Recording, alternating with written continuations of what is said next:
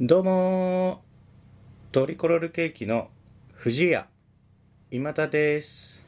トリコロールケーキのシャトレーゼ鳥原ですというわけで今回も高澤さんがいません旅行に行ってらっしゃるそうですヨーロッパへ、はいピンチヒッターとして私今田と高澤さんが所属する劇団トリコロールケーキの代表鳥原ゆりえさんをお招きしてお送りしてまいりますそんな鳥原さんとお届けする今回のテーマはですねケーキを食べながら雑談今日ね、えー2023年の7月の2日なんですけれどもはい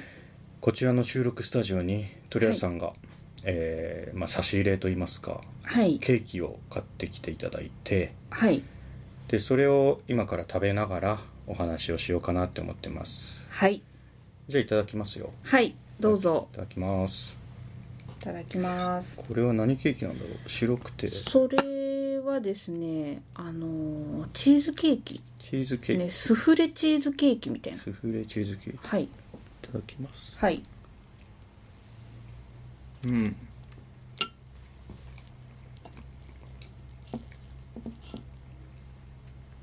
うんあ美味しいですあ本当ですか、はいよかったです私の方はですね、えーバナナホイップケーキみたいバナナホイップケーキな名前でした確か、うん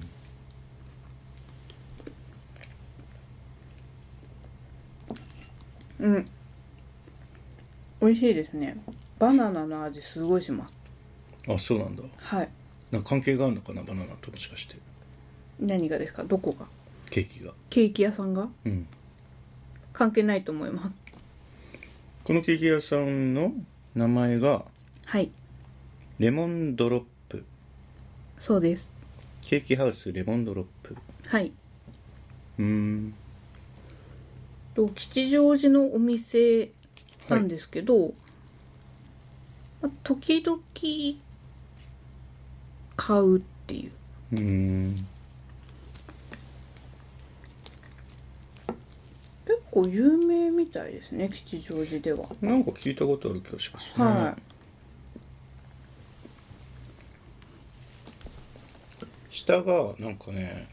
ミルフィーユみたいなパイ生地にあーなってます僕の方は、い、あ私の方もそうですなんねか見た感じに似てるねはい一緒かな、あそうですね、うんうん、これは美味しいです美ね味。しいねうん。なんかバナナの方はちょっとなんですかバナバナナバナナ味のうんバナナ味のなんだろう柔ら かいケーキです。あそうでもこれもちょっとスフレっぽいからなんかそちらのなんかスフレチーズケーキとちょっと似て構造は似てますね。うん、うん。なんか上に一番上にホイップみたいなのが乗っててはいはい。その下が多分スフレの段だよね、うんチーズスフレの、うん。で一番下にはいパイ生地みたいな、はいはいはいこの3層構造に僕がなっててはい。チーズの味しっかりしますあでもすごい。だコクがあるんですけどだから、うんでもね、はいはいまあ、スフレだからかこううん。軽くて。軽くてはい。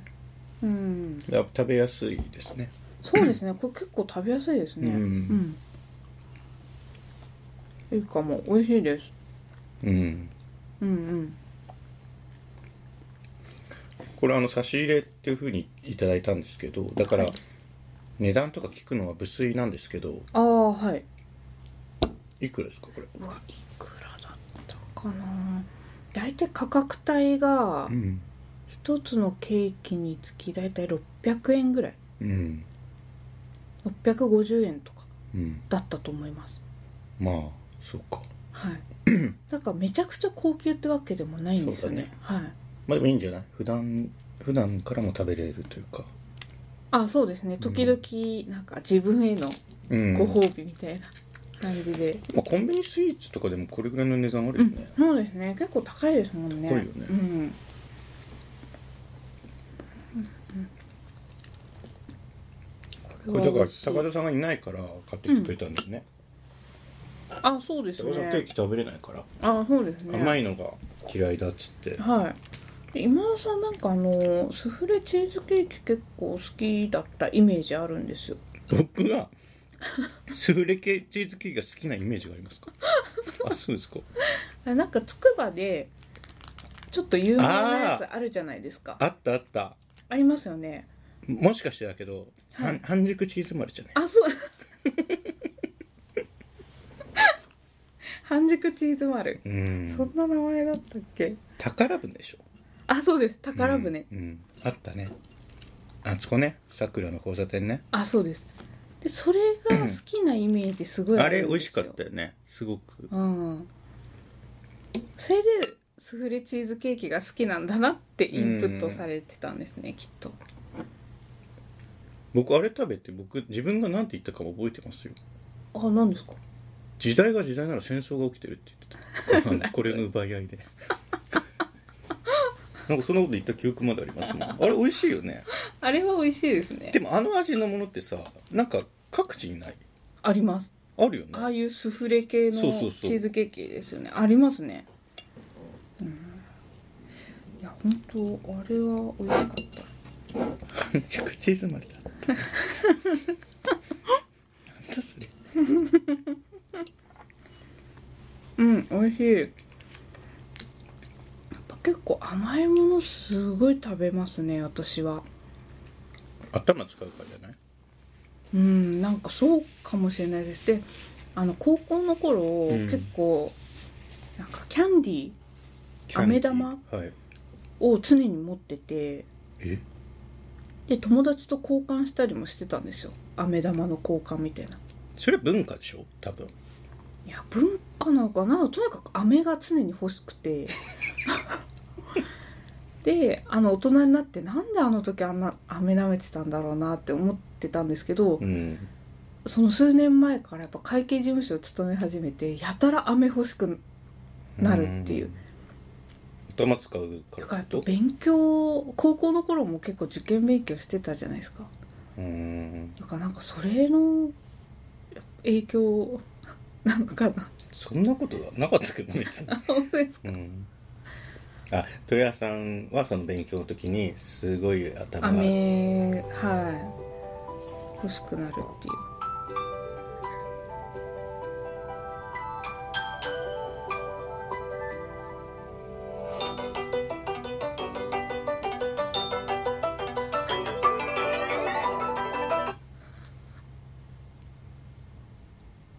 出なくて大丈夫ですうん。土曜日でしょ今日。あ、日曜日でしょ。かはい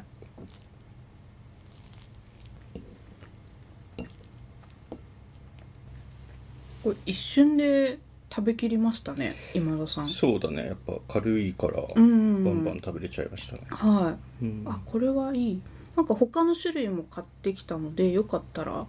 食べてくださいあのチョコレートとか、うん、チョコが一番僕は好きですね、はい、甘いものの中ではあとはシュークリームシュークリームも食べれますね、でシュークリームはちょっとお酒が効いてますって言われたのでお酒はうーんいなんかラム酒とかですかねわかんないですけうど、んなんか食べてもらえるとあと紅茶シフォンとかか紅茶シフォンってやつも美味しいよねはい、なんかそれでぜひ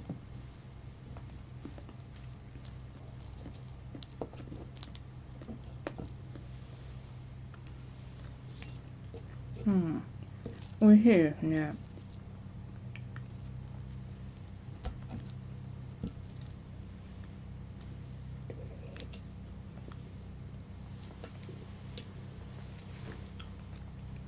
普段ケーキ食べますかケーキ食べないなうーんパフェは食べますよ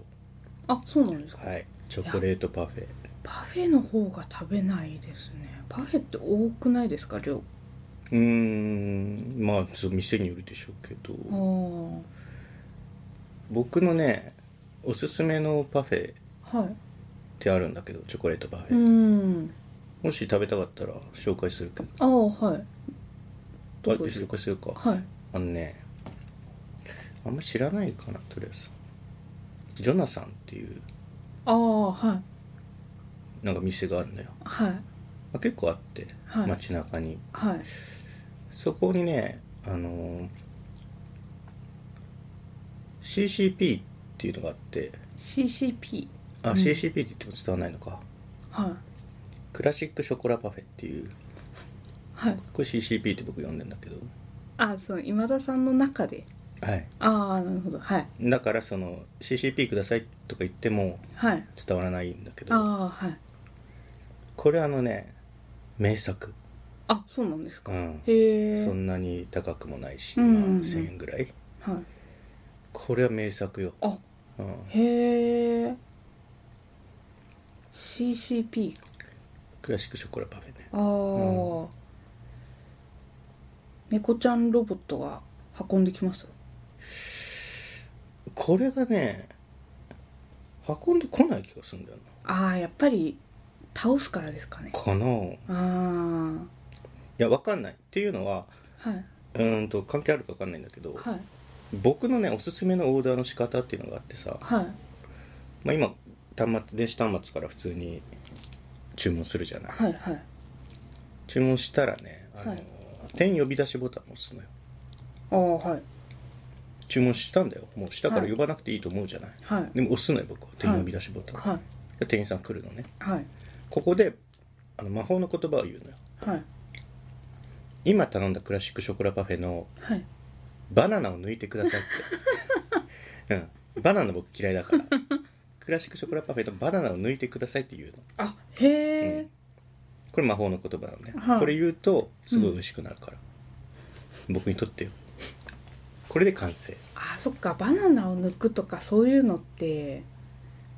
できないですもんね、タブレットじゃ。そうなのよああ、で結構みんなバナナ好きでしょ多分はい。そうそうやっぱりバナナ入ってないと、うん、物足りないですね。鳥谷さんははい、パフェ。僕はもういいやあバナあ、ナはいいやうーん。なるほど。バナナ抜いてくださいって言うとねでもね店によってははい、こう言われるからはい。量が減りますけどってああなるほどその分量が減りますけどって、うんはういんそれはもちろん分かってるんだようんバナナが減るんだねってはい分かってるんだよはい一回ねでもある店でねはいあの出てきたらねパフェがはいあの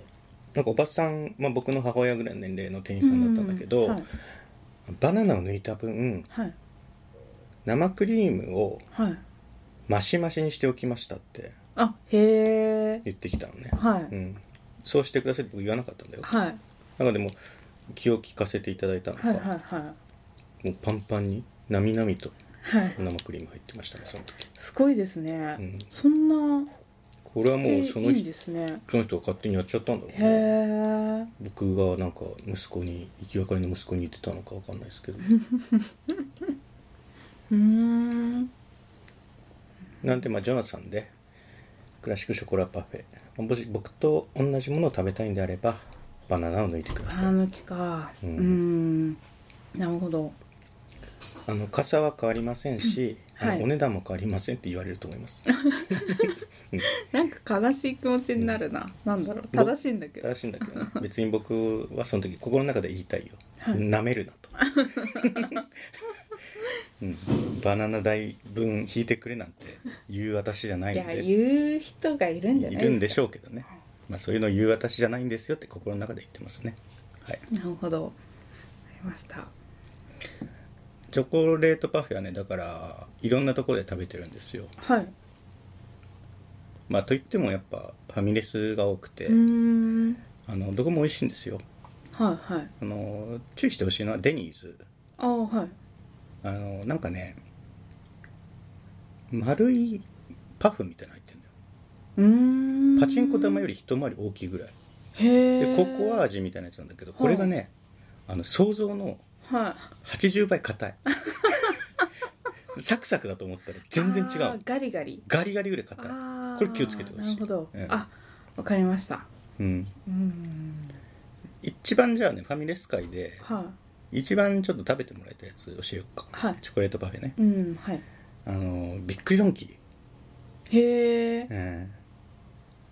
びっくりドンキー栗だドンねキちょっと小さいパフェあんのああーはいこれ安いのね確かはい300円台で、うんうんこれと同じサイズのチョコミントのパフェっていうのもあるから、あうんへーこれをはい2つ頼んでくださいはいはいはい同時でいいですかって聞かれるんで同時でいいですと、ああはいそしたら2つきますパフェが2つ、はいうんあのね寒くなります体が冷えに冷えて、まあそうですよね、うん、ただその2つを食べても繊維にならないんですよすごいですねこれ美味しいいんですそしてこれおすすめですねびっくりドンキーびっくりドンキーかびっくりしましたよだからないその時はないな2つ食べたらこんな寒くなるんだと思ってびっくりしましたねあーそうですねこの時期ちょっとお店が寒いので、うんあんま食べないですね外でそういうパフェかはいででもねなんか寒くなっちゃう結構、ま、周囲を見渡すとね結構チョコレートパフェってやっぱり皆さん頼んでまああすよ、ー本当ですか、うん、さっきのジョナさんの C CP なんてかはいなり頼んでますあよね、本当でうすか、ん、全然周り見てないからな分かんないな周り見てない ですか周り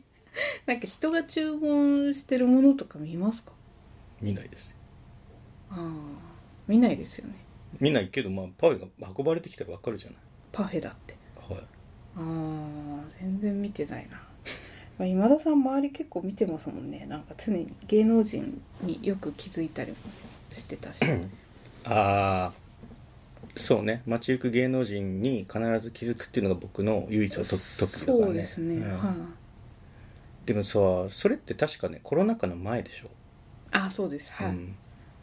コロナ禍になったらねそれちょっと大変になっちゃってあっあはいていうのはね気づかなくなったわけじゃなくてはいはい気づきはするんだけどはいマスクしてるからああのあ似てる人をあーその人だと思っちゃうんだよねそうですね、うん、だからちょっうんと特技が研ぎ澄まされすぎててあちーはいょっと大変になっちゃったね、ああそうですねそうなんだ周りは確かに見てますね僕はそうですよね鳥原さんと一緒に中華街みたいなとこにたご飯食べに行ったことあるよねはいその時にさあの、はいごま団子屋さんの角を曲がる岩松亮と大森奈を発見したの僕でしたよ ねあそうですちょうどあの近くのカートで後でねあなのんか舞台やってたんだよーね、はい舞台やってた時ですよ、全く気づかなくてうんなんか全然しかも後から言いますよね今田さんだってそんな失礼じゃなはいだからそういうモラルいはいだと思いますけどなんかその場でその場では言わ ないよ「ちょいちょいちょい」みたいな言わないわあなたああそうですねなかなか確かにコロナ禍まあまだみんなマスク半分ぐらいですかねしてますからうんねしてますようね、ん私はもう外すあそことにしましたうそれなんでなんかあのマスクで潰されてうんなんか鼻が低くなった気がするんですよ圧ではい絶対なりますよね鼻高くはならないでしょうねそうですよねうんいやこれ良くないと思ってこう鼻が低くなるそうかうーん僕はしますよ僕は怖いんでねああまあそうですよねまあ人によってそれぞうれんますね、ああと暑くて息苦しくて、うんもうしていられないですねうんした方が落ち着くみたいなことないのなお化粧がうまくいかなくてもいいみたいいやないですなないんだはい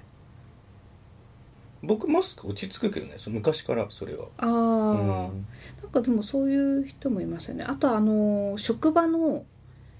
がコロナ前のですけど、はい退職しようかどうか悩んでる人はうん、マスクをつけるっていうえ謎の慣習があって 監修慣習というかあ必ずマスクをしだすらしいんですよ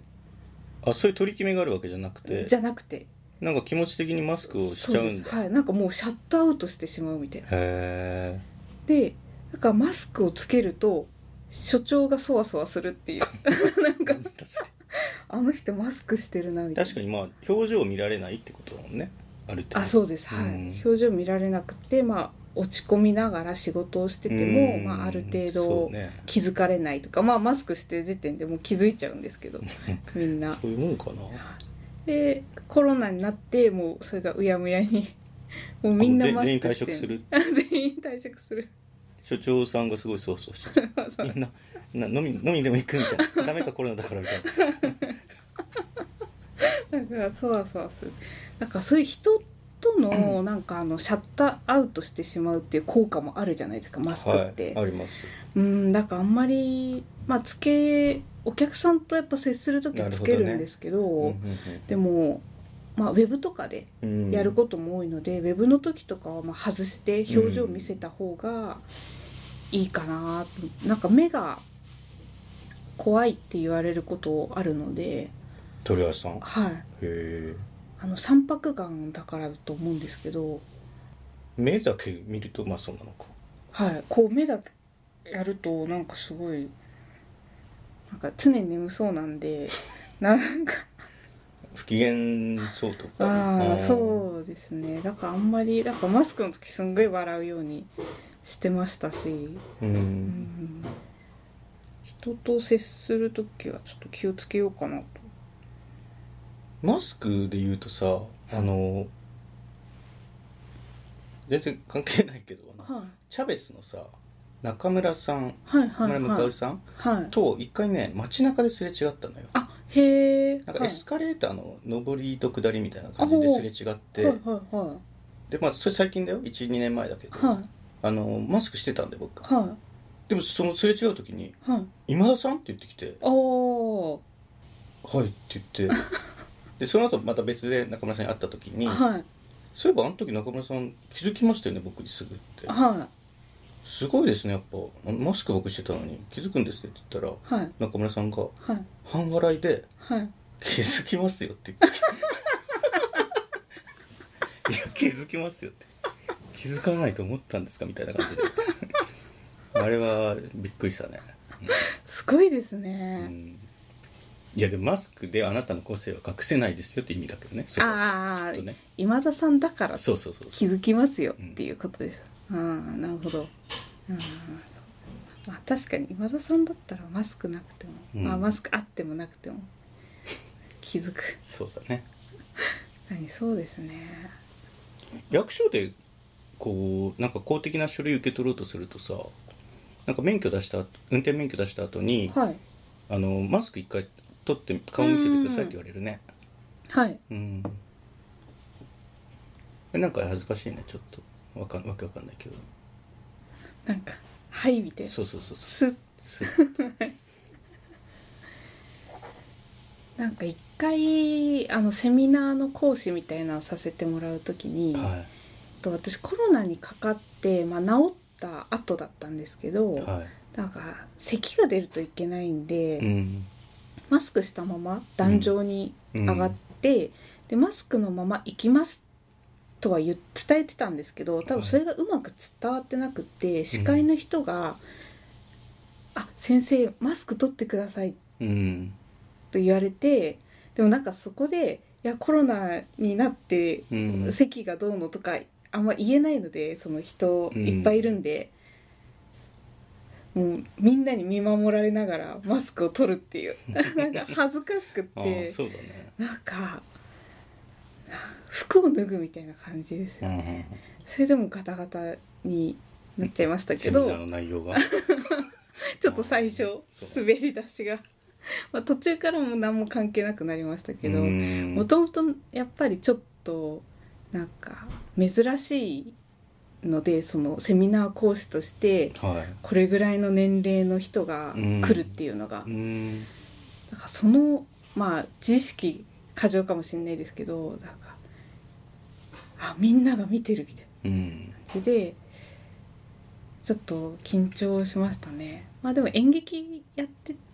るとまあ慣れるじゃないですかお客さんの目とか、うんあと何か言っても何の反応もないとかもうなんんか当然あることなので、うんまあ、それで全然動揺はしないですけど滑り慣れてるからはい いいのかいいことなのかそれはもうハートが鍛えられてるんであーそれはねいいかもねだから全然あのここでここの言葉にうんあの蛍光ペンで線引いてくださいとか、うんここ重要なので線引いてくださいとか言っても微動だにしないうんおじさんとかやっぱいるわけですよはいでも全く心動かないですねへー私は動揺もしないあ線引かないタイプなんだなっうんてじゃあ次行きますみたいうな、うんんなかなかでもマスクはちょっとなんかわたわたしますねマスクどうするどうしないとか懐かしいねアベノマスクあーありましたあっねたよね一応取ってますよアベ使ノわマスクず、はい、何の意味なんか何のために歴史的資料としてあのこれ500円札残しとくみたいあなそうですあー後世に語り継がないといけないかもしれないな コロナ禍ではこういうものがあったっていうあーなんか社会の教科書とかまあそうかに載せるような気持うちんで一応取ってありますねまあいっぱいいるかそういう人はあーいると思います絶対に捨てたわあ本当ですか多分多分絶対点だけどうーん、まあ、一応取っとくかうと思って、んなんかなんなんだったのかなとは何だったんだろうね思いますね。では、うーん。そうですね。コロナ禍はな。でももう今は出勤もしてますうし、うんん、なんかもう通常通りみたいな。電車ってさは僕い電車通勤じゃないんだけど、はい。あのいつ混んでんの1週間でさ、まあ、土日より平日の方が混んでるでしょうけどはい。もしかして月金に少ない人あー、月金はちょっと少ないかもしれないでそすれね。リモもートしかしたら。リモートの人がいるからってことだよねきっといや、わからないです。のそれ休み取ってる人も がいるからじゃないですか。 あの土日にくっつける人とか。うんでも私もそこまで混む電車には乗ってないので、あそうはい、なんかちょっとわかんないですけど、うん、僕23年3年かなもう超満員の電車で朝帰あっててーはそれはスーパーストレスだったい、いねやーもきうついですよ超ね。きついはい、あれよ店員あの駅員さんが押し込んでくるやつあー無理です。一回ねあのある私鉄に乗ってたらね、そはいまあ、超満員ではい、なんか揉め事ってたまに起きるじあゃんーはいで揉めてんなってこの車両の端っこでなんか揉めてんなっていうのが分かったんだけど、はいそしたらねそのその周辺にいる全然別の人がねはい。 「仲良くやろうよ」って言ってて うんそれよく覚えてんだよ ねまあでもそうね仲え良くやった方がいいけどねうんイライラしちゃうからねあー朝は朝とかは本当に本当やだよですね。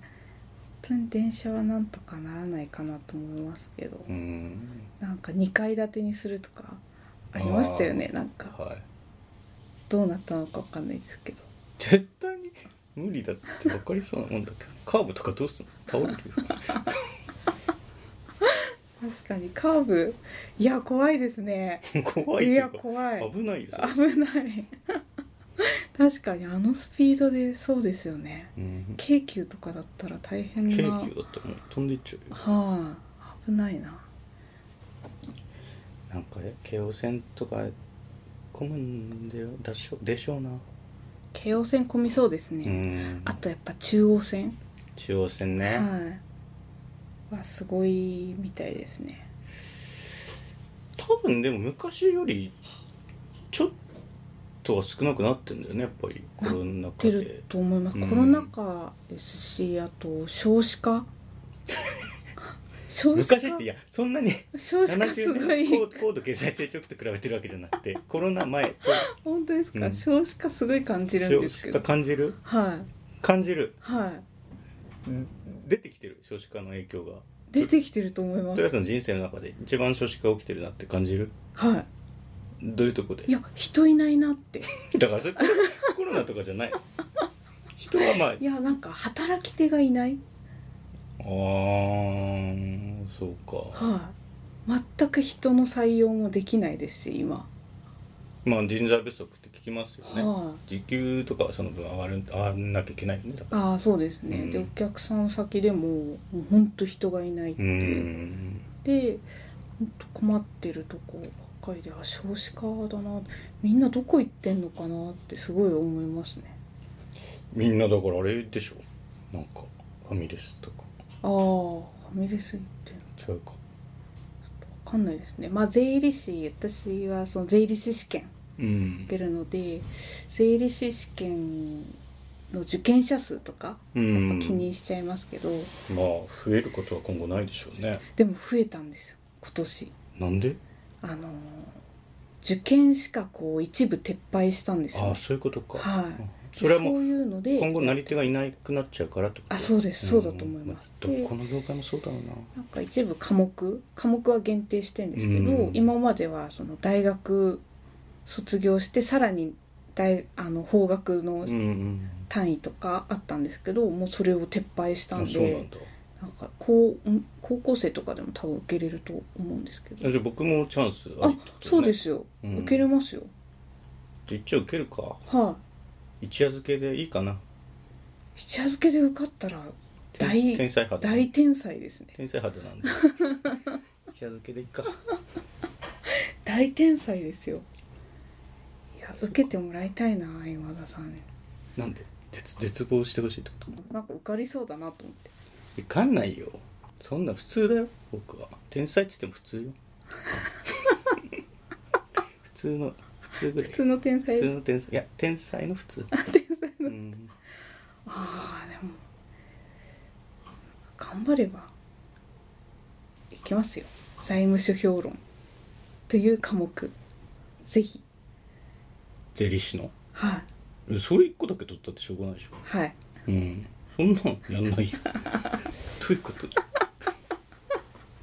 ょっとやっぱり消費税法だと大変なのであそういうことはいやっうんぱ一字一句覚えるとかやっぱりへえ大変じゃないですか,、大変なんか法律の条文をそんなんでもやんなきゃいけないでしょ税理士だったらはいうんでも大変大変だよそりゃ もっとこう覚えなくていいやつがいいわああ覚えなくていいやつかでも試験って基本はあれですよね覚えたものをそう出すえ数学とかもでも公式とか覚えない公とい式けななんかいです覚えないでしょええ覚えないんですか覚えてどうにかなる次元なんてそんな中高ぐらいでしょああだから高校 高校です私の数学の記憶なんて高校です大いやま学あ受験しかないですまあそうね僕もそうだけどね、全部忘れたよねあんなに勉強したのにね高校の時、はい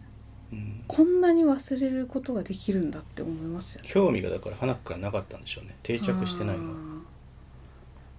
ーあと別に芯から理解してるわけじゃないじゃないで すかあのそうね仕組みをい言われて覚えてるだけってこと、はいはいあーそっか芯から理解してれば多分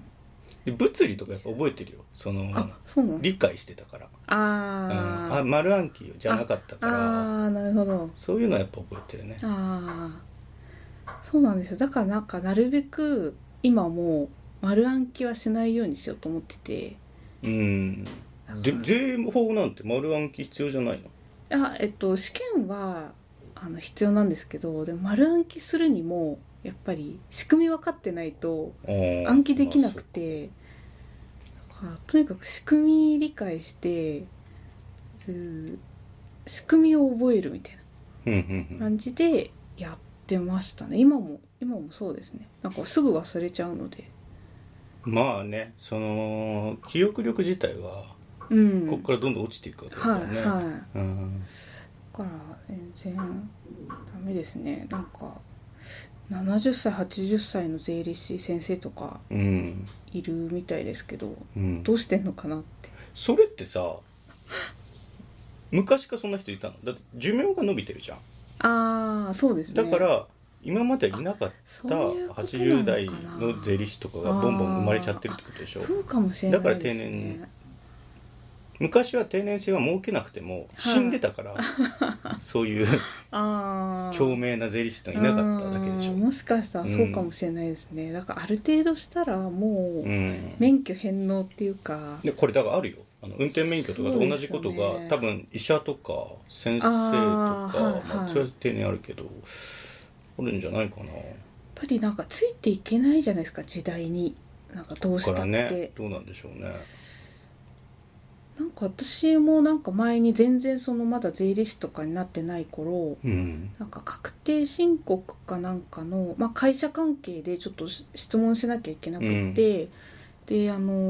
ー確定申告の時期って無料相談とかやってるじゃないですか、だからそこに行ってだから税理士先生がこう並んでるんですよバーって、うんでなんかおじいちゃんの税理士先生に楽天のポイントっていうのはあの収入として認識した方がいいのかっていう話をしたんですよ。うんポイントって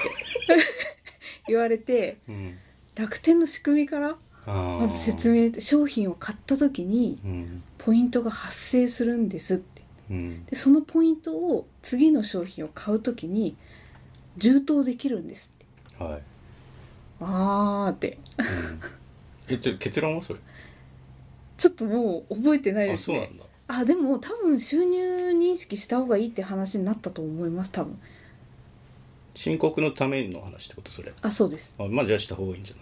ゃないうんなんか収入認識しないものをそのポイント使ってその費用を買うわけじゃないですか消耗品とか、うんそうだねで費用だけ計上されてで収入は何も立たないとおかしいじゃないそでうすかだねなんかおかしいなと思って右と左が合わないよそうです、うん だから行ったらまあちょっとポイントの説明から始まったっていうまあでもそうかまあだ ってそそんなうかおじいちゃん確かにでなんか67年前とかだいぶ前の話なので、確かにまあ今は結構上の方でもそうやって楽天使ったりしてると思いますけど、うんうんなんかその頃は確かにそうかっていうあんまり使ってないか、なんか税理士先生とはみたいなまあそうねはい、なんか社会の動きと密接すぎるんで、うんなんかちょっとうん年が上がると難しくなってくるのかなっうんていうのを思ってむずいねでも更新のためのテストみたいなのを作ったりしなきゃいけないのもなんか大変そうだしねそうなんですよねなんかその教員とかみたいななんですか、うねん免許のう見ん直し、だから一応あのー研修義務みたいなのがあってああそうなんだ1年間に36時間、そんなにはへい、ー受けなきゃいけないっていうえ全税理士ははいあそうなんだはい大変だねでまあ一月あたり3時間おーで一応まあ3月まで末までなんではい3月に駆け込む人もいるんですけあーそどっかそっ36か時間ただ罰則とかなくってへあーの公表されるだけですねこの人は何時間研修を受けたとへかー全部公表されてそれ税理士会みたいなとこあそうですはい税が理言っ士た会ら自主的にやってるってことあそうですねまあでもそれを教えるみたいな仕事もあるわけかあそうですはいうんうん一応クオリティをどう保つかみたいなうんうんのでまあ業界の信用度にも関わるだろうしね、はいなんか36時間うんでまあ何を受けてもいいんですけどね別うんにその認められた研修であれば、うんだからあじゃあ働いその所属の税理士とかだったらその時間がもうあらかじめなんつうの勤務時間に入ってるってこといやー別でやってる人も多いですねへええフリーだからじゃなくていや所属の税理士でへーもなんか土日とかあそうなんだはいまあ忙しいしねそうですねやっぱうんり勤務時間は勤務時間内の仕事が忙しくて、うんでまあ仕事に関係ある研修動画だったら見るんですけど、んやっぱ36時間それで全部仕事のやつで埋まるっていうの難しいので、うんなんか土日やってる人とか多いですね駆け込みとかでやってる人も多いですしなんか難しいですよねなんかまあそうねうん、クオリティを保つっていうのをあといろいろなんか最近動きもあるじゃないですか経済的なはなん か NFT とかい NFT はい、はとかそれの税金どうするとかいうん結構論文書いてる人もいますけどついていけないですよね70歳80歳とかになってく NFT るまとあでもアートだしうん陶器でもあるからはいはいはい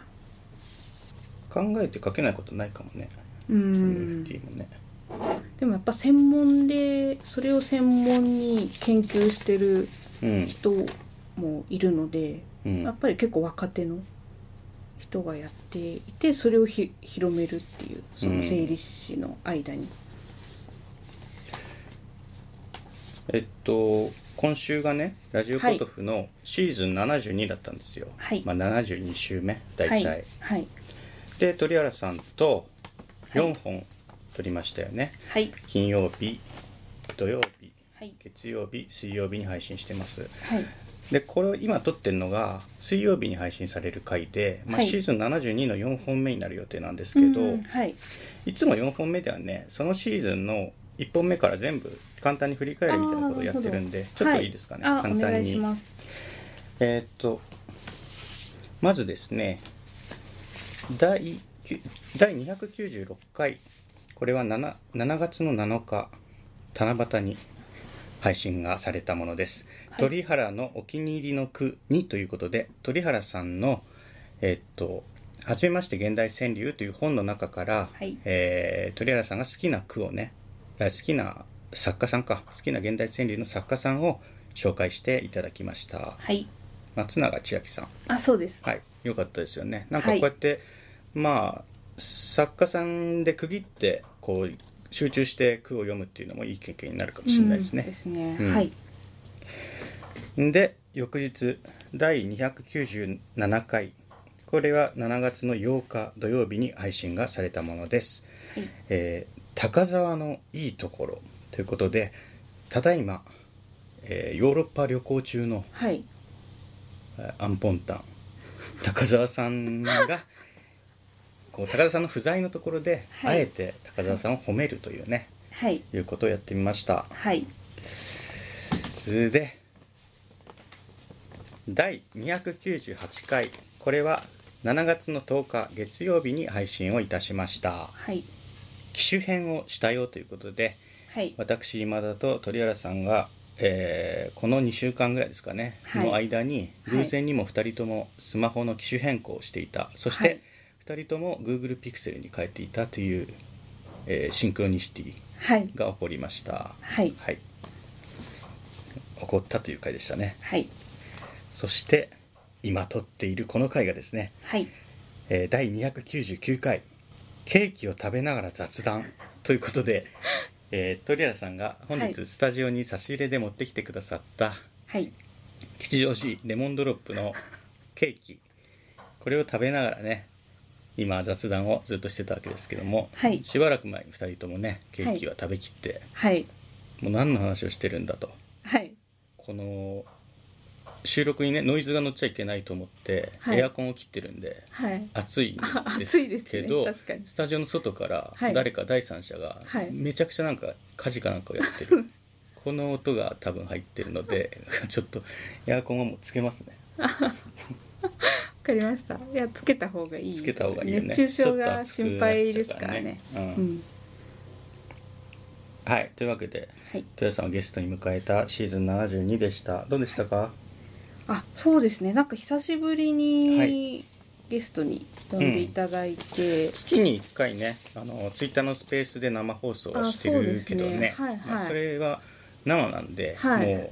一発でバうーんッと出しちゃうんだけど、生であれってあのみんなそれぞれのはいお家からうんの参加するって形なので。うんあの今回みたいな対面でやっぱ話すってなると、やっぱりあのスムーズにいく部分そうだねも多いなと思いますね。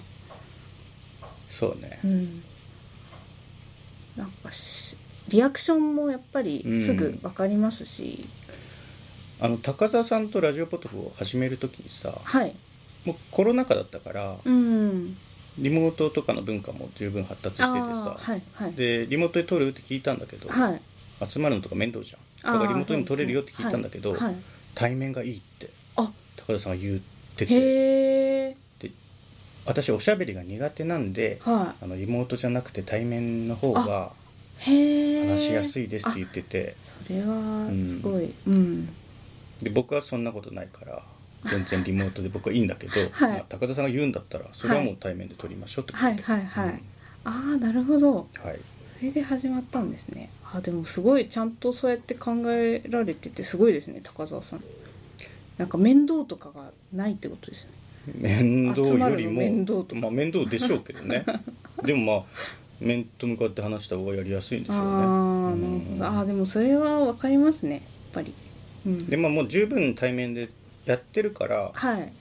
今リモートにやってもまあ対面みたく喋れあーるそうかでら、すね今リモートやる分にはいいと思うんですはけいどね、はいそうですね、うんだから高田さん今ほらヨーロッパにいるじゃない、だかはいはいはいらヨーロッパと日本を結んで収録とかもうんやろうと思えばできますよ、はいはいだってスペースやってんだから、はいうん、そうですよねそうこの間のスペースもあのードイツからドイツ高澤さん参加してどうだったっけベルリンか、はいーベルリンからでしたねで午後うん私たちは深夜でしたけど、あそうね、はい7時間日本が7時間早いんだよね、はいなので午後の3時ぐらいでうん、うん、ちょうどお昼も食べ終わって なんか「チルです」とかねのたまってましたねだからドイツが、まあ、場所は分かんないですけどヨーロッパと日本で撮ったうんこの「ラジオポトフ」もまた聞きたいですけどねあそう、まあちょっと都合があるかもしれないですけどそうねはいちょっとこの1ヶ月ぐらいだから撮ってないんですけど、うんうんうんまもあうそろそろ帰ってきちゃうんでそう12本だけでもなんかなかなあそうだかねないじゃないですか確かにねそんな機会、うんうん面倒面倒なんだよね正直え面倒があるんだよねうんなんですか1本2本ぐらいそっか1本記念の1本記 念記念の一歩はいスペースでもう撮っちゃえばいいのかなあーなるほどスペースをしてスペースをしてあーあそういう面倒さがあるんですねんそういう面倒さが機材の面倒さっていうかいやそんなことないけどななんかこうした方がいいよとか思っなんか共有が面倒いっていうあかーはいまあやればいいんですけどねややりますけどうん、まあ1本だけならうんそうだね20分ぐらいでうんじゃあこんなところではいました、はいまたぜひはいあの読んでいただければはい何か話せる話題がうんいやあの私アンジュルムのはいこの間竹内あかりさんが卒業された卒業コンサートについてもうんぜひお話しそうねしたいです、あアンジュルムの今後うんああんまり興味ないですかいや僕もそれを言うなら僕も今回、はい、はい、あのアニメの話をああなるほしどたかったのよ、はいはいはい2023年春アニメ、うんはい、今もう最終回バンバン迎えてるとこなんで、あーはいはいはいちょっとまとめきらなかったんで、はいうんそうですねあとちょっとまた数も多いしあああ私はの喉が痛くなっちゃうか私はそんな見てないですけどら、ね高田さんも見てないからねはい、うんあの なんかついていけないまあでもアンジェルボをみんな見てないから、ういいんか、うんで一応あれは予告とかを見てもらってから喋るんだよ、ああなるほどはいわかりましたじゃあまたはい次回はいあざしたありがとうございました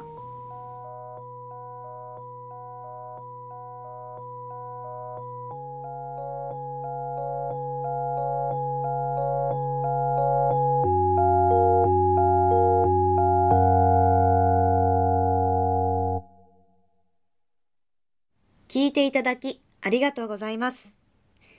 ラジオポトフでは皆さんからのお便り、コーナーへの投稿をお待ちしています。概要欄にあるお便り受付ホームからお送りください。あなたのお便りが番組を作る